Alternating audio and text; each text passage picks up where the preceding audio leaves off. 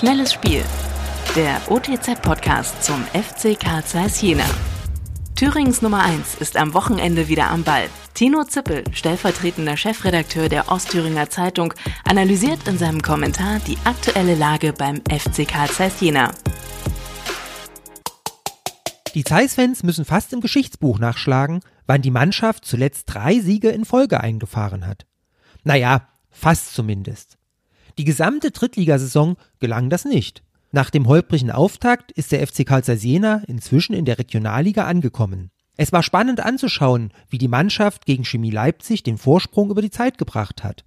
Vor allem Torwart Lukas Sedlak ragte aus einer geschlossenen Mannschaftsleistung heraus. Er entschärfte mehrfach gefährliche Schüsse der Leipziger und ermöglichte so den knappen Sieg. Der 21-Jährige ist auf dem besten Weg, sich dauerhaft den Titel Stammkeeper zu sichern.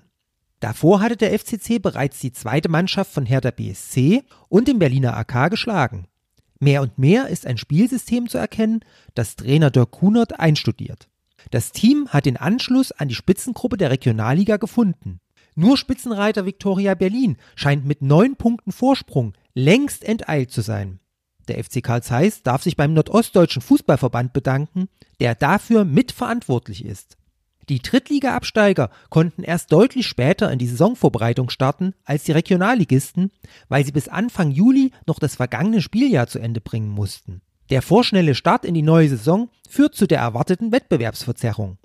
Als andere Mannschaften längst für die Saison präpariert waren, hatten die Absteiger erst die halbe Vorbereitung absolvieren können. Jena, aber auch der Chemnitzer FC ließen in den ersten Spielen Federn. Das kommt nicht überraschend. Ich frage mich, warum der Nordosten schneller als alle anderen Ligen starten musste. Leider müssen nun die Teams wie Jena mit der Hypothek leben. Natürlich hat die Saison noch genügend Spieltage, um Punkte aufzuholen. Und natürlich wird Viktoria Berlin noch Punkte abgeben. Aber auch der FC Karl Zeiss wird trotz der jüngsten Siegesserie nicht alle restlichen Spiele gewinnen.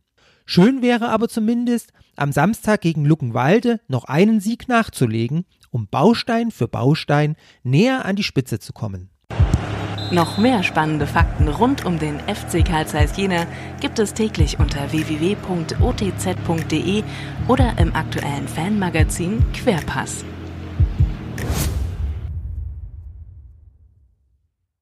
This is your invitation to the intersection of versatility and design. Experience the empowering feeling of the Lexus SUVs and some of the best offers of the year on select models at the Invitation to Lexus sales event now through April 1st. Lease the 2024 RX 350 Premium All-Wheel Drive for 528 a month for 36 months with $49.99 due at signing.